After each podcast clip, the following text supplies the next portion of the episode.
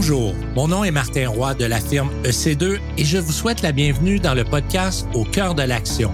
À chaque épisode, nous mettons en lumière les parcours inspirants des entrepreneurs, l'expertise des professionnels en fusion, acquisition et financement d'entreprises, ainsi que des partenaires financiers. Plongez avec nous au cœur de l'action où nos invités partagent leur expérience, histoire à succès et meilleures pratiques d'affaires pour vous aider à réussir vos projets de croissance, d'acquisition et de transfert d'entreprise. Bonne écoute!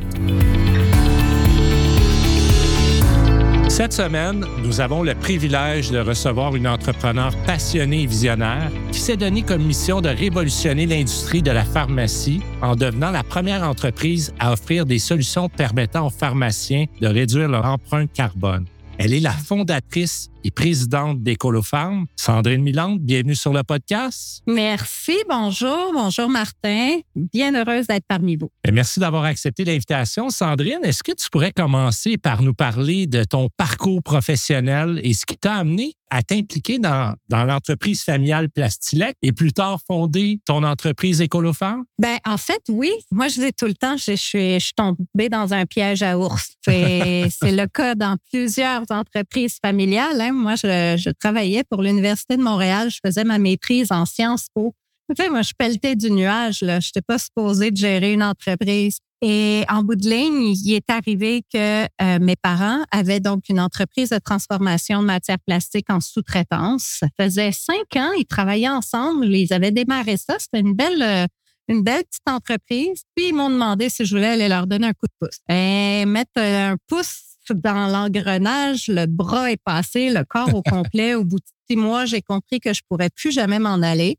Et c'était pas, c'était pas parce que j'aimais ce que je faisais. C'était vraiment une pression ressentie euh, de, de se dire, oh boy, je suis pris là pour longtemps. Fait que je suis, j'ai fini ma maîtrise, mais je suis allée m'inscrire à un certificat en transformation des matériaux à Polytechnique, en administration et finances, en GOP, gestion opérationnelle à HEC. J'ai mangé des certificats là, pendant les cinq premières années à me dire, faut que je comprenne un petit peu ce que je dois faire. C'était pas quelque chose dans lequel j'étais nécessairement euh, à l'aise. Mais les opérations, c'est quelque chose qui m'a vraiment fascinée. Et quand, en 2008, euh, j'ai repris la direction générale de l'entreprise, là, j'étais une fille dopée. Là. Moi, j'étais dans mon bâtiment, j'étais sur le plancher, j'aimais ça. J'étais aussi, euh, on va le dire, euh, femme orchestre, à gérer les clients, à gérer les employés. Puis là, je commençais à, à saisir un peu ce que j'aimais dans l'entrepreneuriat. 2009, mes parents m'ont offert donc de reprendre l'entreprise familiale au complet au retour d'un très, très court congé de maternité. Mm-hmm. Et puis là, j'ai fait non, j'aveux pas. Mm. J'aveux pas comme ça. C'est pas ça que je veux faire, moi, cracher du plastique pour d'autres, ne pas être en contrôle sur le produit, sur la mise en marché, sur l'impact je sentais que je n'avais pas le contrôle que j'aurais souhaité avoir et je sentais aussi que l'entreprise veut, veut pas, c'est l'entreprise de mes parents, ils avaient fait ce qu'ils voulaient faire eux, mais c'était pas non plus mes valeurs à moi. Et ça nécessitait là, justement de pouvoir faire un peu table rase et dire, ben, je merci papa, maman pour tout ce que vous avez construit puis que vous m'offrez euh, de reprendre. Je reprends, mais pour passer le bulldozer dedans puis recommencer. OK, c'est une grosse décision. Alors, et de là est venue la naissance de ton projet. L'école of femmes, exactement. Puis, il faut que je donne, euh, je remets à César ce qui appartient à César. L'idée initiale du produit qui fait aujourd'hui le succès d'École of femmes, c'est mon père qui a eu l'idée. Ah c'est mon père qui a gribouillé ça, puis qui est arrivé avec ça sur mon bureau, puis qui m'a dit, mais qu'est-ce que tu penses si on fait ça? Et j'ai comme fait, oh my God, tu viens de me donner un projet de vie. C'est juste que pour moi, c'était clair que ça ne pouvait pas faire partie de la même entreprise et qu'il fallait vraiment que ça devienne un projet d'entreprise en soi. C'était à l'origine donc le, le nouveau design d'une fiole de médicaments pour laquelle moi, ce que j'ai adoré de ce produit-là, quand mon père est arrivé avec l'idée, c'est que moi, j'ai vu l'intérêt éco-responsable en arrière. J'ai vu une optimisation incroyable avec ce produit-là qui pouvait nous permettre de véritablement devenir un leader en éco-conception de produits et en développement durable. Et là, on est en quelle année, Sandrine? 2009. Alors, tu étais très visionnaire et avant-gardiste parce qu'aujourd'hui, c'est le sujet de l'heure. On veut des entrepreneurs comme toi qui viennent contribuer à, ralentir ce réchauffement euh, planétaire qu'on a. Et, donc, si tu nous parlais justement de Farm depuis le, démarrage pour nous faire comprendre justement euh, sa mission et, son impact parce que tu es en train justement de révolutionner une industrie. Ah, tu utilises ma, propre mission pour le dire. Notre, la mission de l'entreprise, l'ADN de l'entreprise, c'est justement de révolutionner le monde des pharmacies. En fait, que ce qu'Ecolofarm a décidé de faire, c'est d'éco-designer des produits d'emballage pour les pharmacies. Euh, tout ce qui est emballage de médicaments de prescription, donc des fioles, des pots d'onguent, des piluliers, des bouteilles de sirop, tout ce qui est manipulé par un pharmacien pour pouvoir servir une prescription, nous, on a décidé qu'on attaquait directement ce morceau-là pour pouvoir réduire l'empreinte environnementale des pharmacies. Les pharmacies sont les deuxièmes plus gros générateurs de matières résiduelles hmm. au Canada. Donc, après l'alimentation puis la restauration rapide, c'est les pharmacies qui vont générer le plus de déchets d'emballage. Hmm. Fait que la compagnie de mes parents fabriquait des fioles de médicaments en sous-traitance pour d'autres gens qui les revendaient aux pharmacies. Puis moi, je regardais ça aller, là, puis je voyais des fioles de médicaments qui tombaient dans une boîte avec un sac de plastique, une autre machine qui crachait des bouchons qui tombaient dans une boîte avec un autre sac de plastique.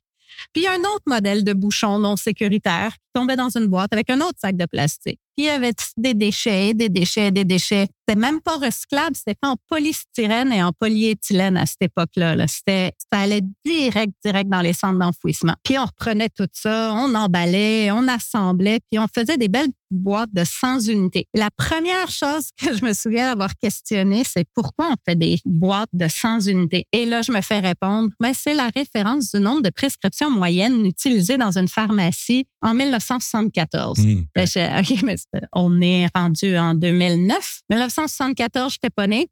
pas loin, mais j'étais pas née. Fait que déjà là, moi, j'ai fait, oui, non, mais attends, là, c'est, ça fonctionne pas, là. On ne peut plus, dans les années 2000, presque 10, continuer à avoir des référents pour une au complet qui, qui remonte à 40 ah ans en arrière. Ça a évolué, ben oui. Ben oui, aujourd'hui, une pharmacie moyenne va servir 250 prescriptions par hmm. jour. La petite boîte de 100 unités, on s'entend-tu qu'il en, jetait, il en jetait 18 par semaine? Hmm. Ça n'a pas de sens. Personne s'était questionné avant. Nous, on a décidé de le faire. Et en se questionnant convenablement sur le processus industriel complet, sur chaque étape, à la recherche du gaspillage de ressources, tant en temps qu'en énergie, qu'en emballage, qu'en matière. En faisant tout ce processus-là au complet, ben, on a été capable de sortir sur le marché des produits qui globalement génèrent 33 moins de GES que les produits concurrents. OK. Et ça, Sandrine, comment de temps ça te pris? Parce qu'il y a une phase R&D pour arriver à développer. Donc, euh, et par la suite, on s'en va en commercialisation. Et là, il y a une innovation. On est-tu un disruptive? On arrive-tu dans une industrie où ils sont habitués à une façon de faire? Donc, c'est quoi qui a été les étapes? Et ça t'a pris combien de temps justement à faire accepter ce changement-là?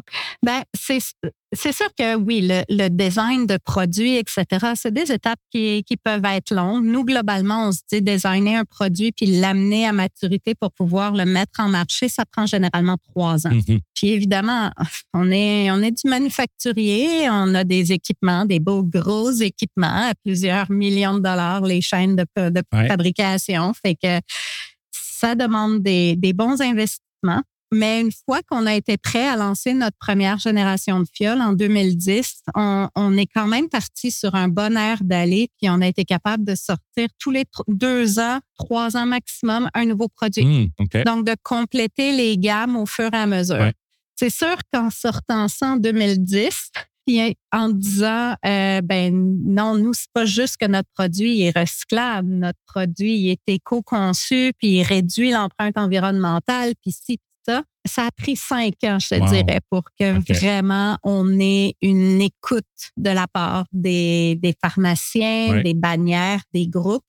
Le mindset n'était pas là. Non. Pendant cinq ans, on était des pèlerins avec un beau gros bâton, là, puis on essayait de passer notre message, mais on était très, très, très confrontés à des discussions de prix, etc. Mm-hmm. Puis à un moment donné, le développement durable, si c'est bien fait, c'est pas supposé coûter plus cher, mais ça peut pas coûter moins cher non plus. Il mm-hmm. faut être logique. Puis ce qu'on apporte quand on fait un bon développement durable, quand on est capable de prendre des mesures puis d'avoir la crédibilité en arrière, ce qu'on apporte, c'est une opportunité pour notre propre client, donc pour les pharmacies, de se positionner de façon concrète comme des acteurs de changement. Puis ça, ça vient jouer sur leur rétention de, et la motivation dans leurs propres équipes, sur l'engagement, sur la rétention de clients, la loyauté de la clientèle. Fait que tout ça, là, on s'est atteint un peu, là, mais c'est parce que ça a une valeur, ça. Et c'est ça qu'on a voulu changer aussi au fil des ans. C'est la valeur perçue de ce qu'on faisait. On fait pas juste un emballage. On vend une proposition à valeur ajoutée, c'est-à-dire celle de devenir un acteur de changement, celle d'entamer un virage concret dans lequel tu es accompagné par une compagnie crédible qui partage la donnée fiable avec toi pour que tu saches clairement c'est quoi ton empreinte environnementale. Dis-moi, Sandrine, aujourd'hui, on est en 2023, c'est pas mal le sujet de l'heure. Donc, j'imagine que le discours passe beaucoup mieux qu'à ses débuts. c'est clair. Peux-tu nous en parler un petit peu puis voir comment ça se comporte? C'est pour ça que je suis sur des podcasts aujourd'hui, Martin, parce que ça intéresse Ça intéresse les gens, ben oui. oui, en effet, aujourd'hui, le discours est complètement différent. Aujourd'hui, les très, très grands joueurs qui ont eu tendance à nous bouder puis à nous regarder aller par le passé nous appellent en disant, ben là, j'ai des nouvelles règles comptables puis je dois faire ma déclaration de, euh, ESG donc, pour ceux qui ne sont pas encore prêts, euh, c'est il faut mesurer nos facteurs de risque euh, et environnemental, social et gouvernance. Donc, ces grosses corporations-là ont jusqu'à 2025 et ils nous appellent là, parce qu'ils disent, là, on a besoin de rattraper. Là. On a du rattrapage à faire. On a besoin de vous parce que les démarches des autres joueurs ne sont pas, ne sont pas crédibles, ne sont pas mesurées comme nous, on mesure tout ce qu'on fait depuis les dix dernières années. Euh, on a des bilans GES qu'on fait à chaque année hmm. depuis plus de dix ans. Mm-hmm. On a un rapport de développement durable. On a nos mesures sont claires. Et là, ces gros joueurs-là n'ont pas le choix que de chercher ce genre de partenaire-là parce que, sincèrement, aujourd'hui, une des choses qui est la plus dangereuse pour une grosse corporation, c'est le greenwashing, l'éco-blanchiment. Ils sont pas capables de défendre leurs prétentions écologiques et qui se font accuser mm-hmm. d'éco-blanchiment l'atteinte à la réputation et le phénomène sur les réseaux sociaux peut être tellement dommageable qu'ils veulent pas prendre ce risque-là. Ils ne peuvent pas prendre ce risque-là. Excellent. Ben merci. Euh, et toi, tu arrives avec la solution. Alors, euh, ça risque d'être des belles années au niveau de la, de la commercialisation après tous ces efforts de développement. Sandrine, on a reçu sur le podcast des gens spécialisés en technologie avec qui nous parlent d'intelligence artificielle, comment que les mm-hmm. modèles sont en train d'évoluer rapidement. Est-ce que tu pourrais nous partager un petit peu justement tes stades de financement quand tu es parti et aujourd'hui, parce que tu as ton équipe qui t'entoure à l'interne, ça te prend des talents, de l'expertise, mais tu as aussi besoin des partenaires financiers pour grandir aux différents stades. Est-ce que tu pourrais nous en parler un petit peu? Ben, en fait, c'est sûr que les cinq premières années sont des, sont des années très, très difficiles. Il faut pas se le cacher. Puis justement, quand tu n'es pas capable de modifier la valeur perçue de ton produit, mmh. puis que tu es coincé dans, dans une, valeur de, de prix de négociation qui, qui ne te permet pas justement de croître, euh, c'est difficile parce que même s'il y a des beaux gros équipements, qu'il y a des partenaires financiers qui ont toutes les garanties qu'ils veulent, ça limite à un mmh. moment donné, puis l'entreprise peut rapidement s'essouffler. Fait que tu es très au courant qu'on a eu des périodes excessivement difficiles où il a fallu justement être capable de, de continuer à pousser notre optimisation encore plus loin pour pouvoir aller chercher la rentabilité pérenne à travers ce modèle-là. C'est pas facile. Il fallait aussi atteindre un certain tipping point, un certain volume qu'on a été capable d'atteindre en 2016-2017. Depuis, c'est sûr que le portrait est bien différent. Puis les partenaires financiers que, que j'ai depuis presque le début, euh, faut voir que moi, les gens, même si j'avais pas la même écoute je crois que tous mes partenaires ont toujours compris ce que je faisais, ce que j'essayais de transformer. Exactement. Puis nous ont aidés au mieux qu'ils pouvaient dans leurs limites financières très rigides, mais nous ont aidés, nous ont accompagnés. Donc ça, ça j'en suis très reconnaissante. Il n'y a jamais personne qui a tiré à plug sur nous autres en disant ton ben, ton pelletage de nuages. Aujourd'hui, ben, la compagnie est en santé, évidemment, mais je continue à avoir des besoins en équipement, en capitalisation, à aller continuer à acquérir des nouvelles lignes pour continuer à designer des nouveaux produits. Il y en a deux nouveaux qui vont être lancés le coup sur coup dans l'année 2024. Fait on a besoin de nouveaux équipements, augmenter notre capacité de production. C'est très capital intensive comme modèle. Hein. Tu as besoin, tu remplis tes machines, elles commencent à être rentables quand elles sont occupées à 55% puis quand elles sont occupées à 85% tu capotes parce que tu es, à risque. Fait que tu comme une légère fenêtre pour en profiter pour surfer, mais après, c'est comme tu recommences. Fait que nous, nos, partenaires, ben, ça a toujours été une institution financière euh, standard. Aujourd'hui, je le cache pas, c'est des jardins. On a des très belles relations avec eux.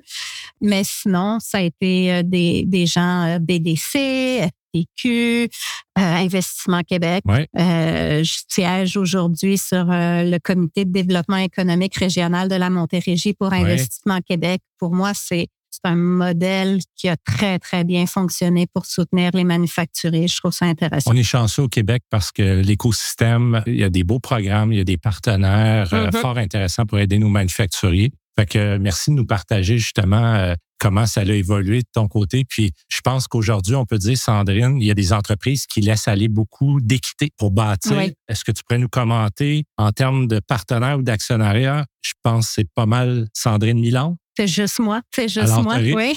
alors, tu as réussi quand même à amener cette entreprise-là à un très beau stade. Et là, tu es bien positionné pour le futur et tu détiens euh, pas mal toute l'équité de ton entreprise. Oui. Sandrine, au-delà de gérer ton entreprise, je pense que tu agis comme mentor au Women for Climate, les membres de plusieurs conseils d'administration, comités, comme tu as mentionné tout à l'heure avec euh, mm-hmm. Investissement Québec. Donc, tu es très impliqué dans la communauté entrepreneuriale. Est-ce que tu pourrais nous parler de l'importance pour toi de, de ces engagements-là? des causes que tu soutiens comme ça, ouais? J'ai rencontré euh, Alain Bouchard une fois qui a dit une phrase qui m'a vraiment marqué, qui dit dans la vie, on rencontre beaucoup plus de givers que de taker. et hmm. qui dit n'hésitez pas à demander. Vous seriez surpris de voir ce que vous êtes capable de recevoir. Et je me suis moi-même regardée en me disant mais c'est ça moi aussi que je veux faire. Je suis pas là pour prendre. Je, je, monte une entreprise à impact. Je monte une entreprise qui est B Corp depuis 2018. On est la première entreprise de transformation de plastique en Amérique du Nord à avoir une certification B Corp on veut prendre nos responsabilités sociales de façon très concrète et sérieuse. Mais la responsabilité sociale, c'est aussi celle de redonner, c'est de s'assurer que notre expérience peut soutenir et profiter à d'autres. Pour moi, ça, ça, a toujours été hyper important. Puis oui, à l'intérieur des murs de l'entreprise, on, on fait des heures de bénévolat, on veut être impliqué dans la communauté, on soutient beaucoup de causes. Mais pour moi, une des causes que qui me tient à cœur, c'est de soutenir l'entrepreneuriat. Euh, c'est pas juste les femmes entrepreneurs. C'est sûr que j'ai un petit billet pour soutenir les femmes entrepreneurs, pour aider en mentorat, etc. Women for Climate, c'est un très beau programme de l'ONU pour soutenir des entrepreneurs à travers le monde entier, puis leur offrir justement des heures de mentorat gratuites pour pouvoir les, les faire évoluer plus rapidement. Puis, je t'apprendrai rien. Là. Une entreprise qui est bien mentorée, elle a, je pense, 30% de plus de chances de, succès, de, sont plus élevées. Le succès sont énormes. Exact. Fait j'ai eu la chance, moi, de recevoir beaucoup de cette aide-là, de gens que tu connais ou de d'autres personnes. Je me suis toujours beaucoup, beaucoup entourée jamais eu la prétention de tout savoir et c'est ça qui est, qui est je pense qu'on peut rien, on pourra jamais, faut pas dire qu'on sait tout, c'est triste, c'est plus aucune raison de vivre. Donc, tant qu'à moi, c'est ça, c'est j'ai de la curiosité, je veux apprendre, je m'en vais chercher auprès de d'autres, ben je vais le donner à d'autres aussi. Là. Je redonne. Fait que oui, je suis, je suis vice-présidente du Conseil de l'industrie durable. Je suis euh, euh, nouvellement présidente du comité euh, consultatif en économie verte de la FTCQ. Mm-hmm.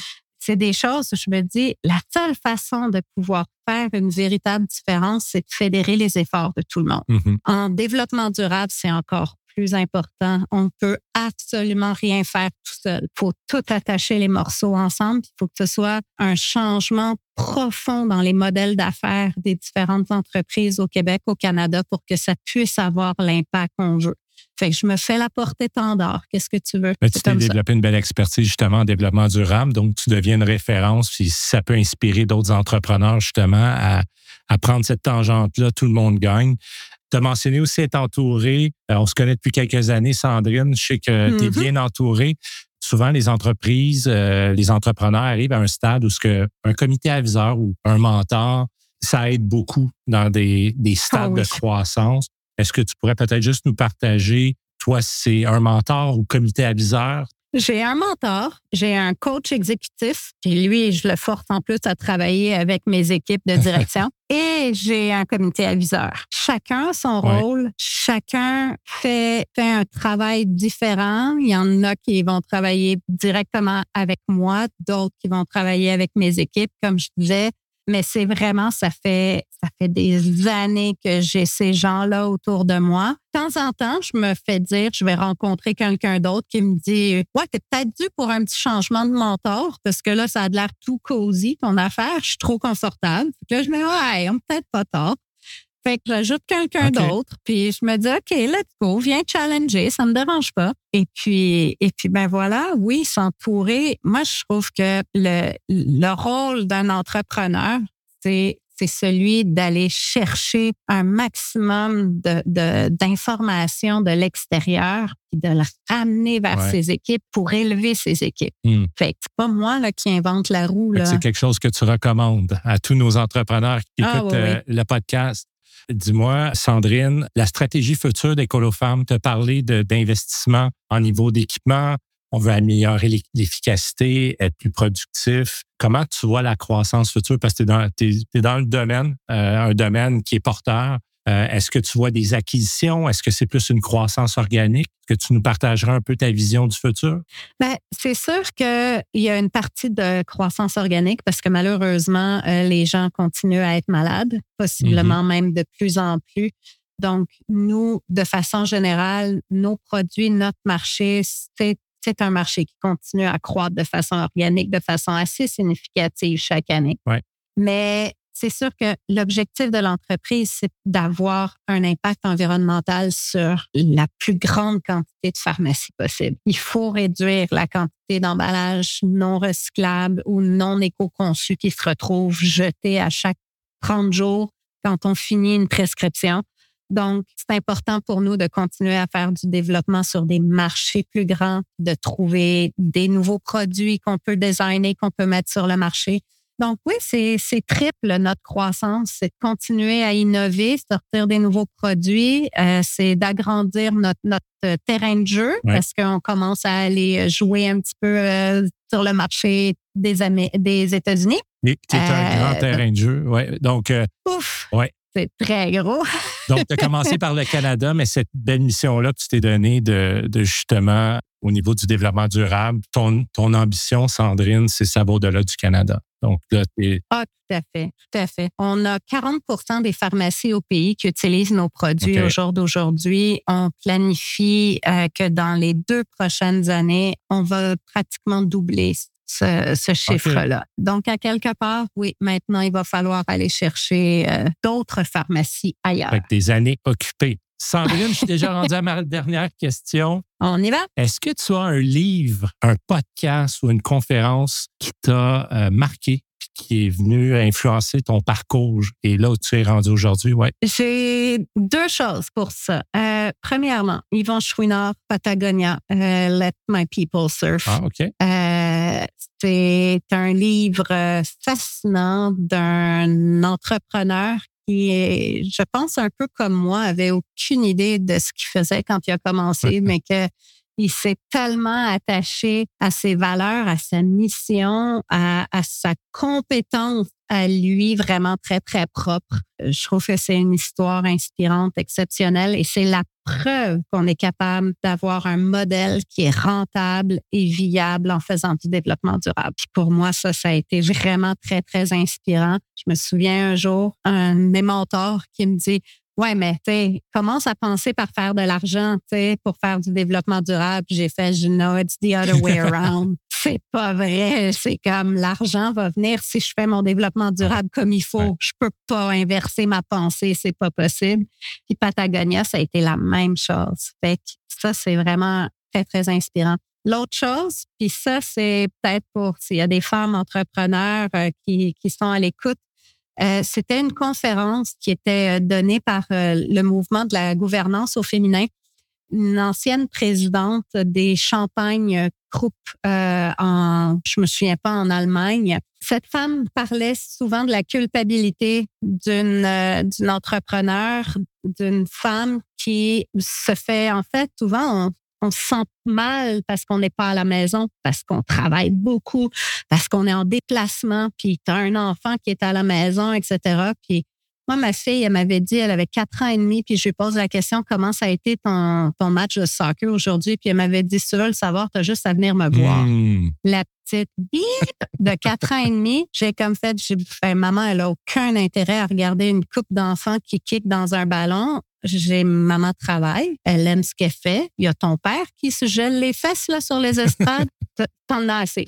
Puis j'ai comme fait, jamais je veux me laisser manipuler comme ça par un enfant qui se dit, ah, on va essayer de la culpabiliser. Mm. Puis tu sais, elle va être plus, plus le fun avec moi, puis elle va aller m'acheter des bonbons. Non, puisque ce que cette conférencière m'avait dit, c'est dit, ce qu'on doit à nos enfants, c'est de leur montrer qu'on est capable de faire quelque chose qui nous passionne, de faire un travail qu'on aime, qu'on n'est pas stressé à le faire parce que c'est justement, c'est naturel, c'est une passion que de pouvoir prendre du temps avec nos enfants sans avoir à, penser à autre chose, à être submergé par des frustrations au travail parce qu'on n'aime pas ce qu'on fait. Moi, ça, ça, a changé beaucoup de choses quand je l'ai entendu puis j'ai fait, elle a tellement raison. Ce qu'il faut, c'est être capable de former des jeunes femmes. J'ai une jeune fille de 15 ans qui est exceptionnellement porte autonome, indépendante. Donc, c'est d'être un modèle.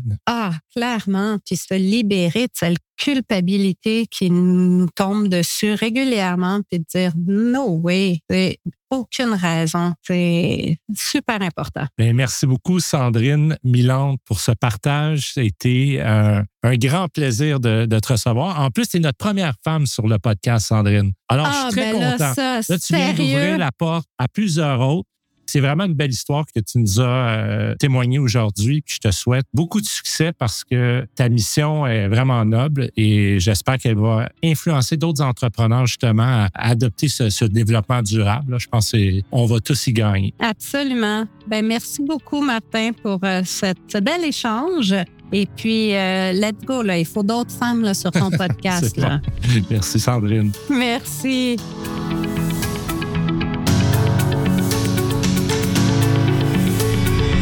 Merci encore d'avoir été avec nous aujourd'hui. Si cet épisode vous a plu, nous vous invitons à le partager sur les médias sociaux afin de le faire connaître à la grande communauté des affaires.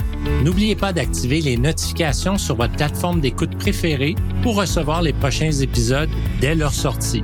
Si votre entreprise est à la recherche de financement pour un projet de croissance ou d'acquisition, ou si vous envisagez de vendre votre entreprise, n'hésitez pas à nous contacter au www.ec2finance.com.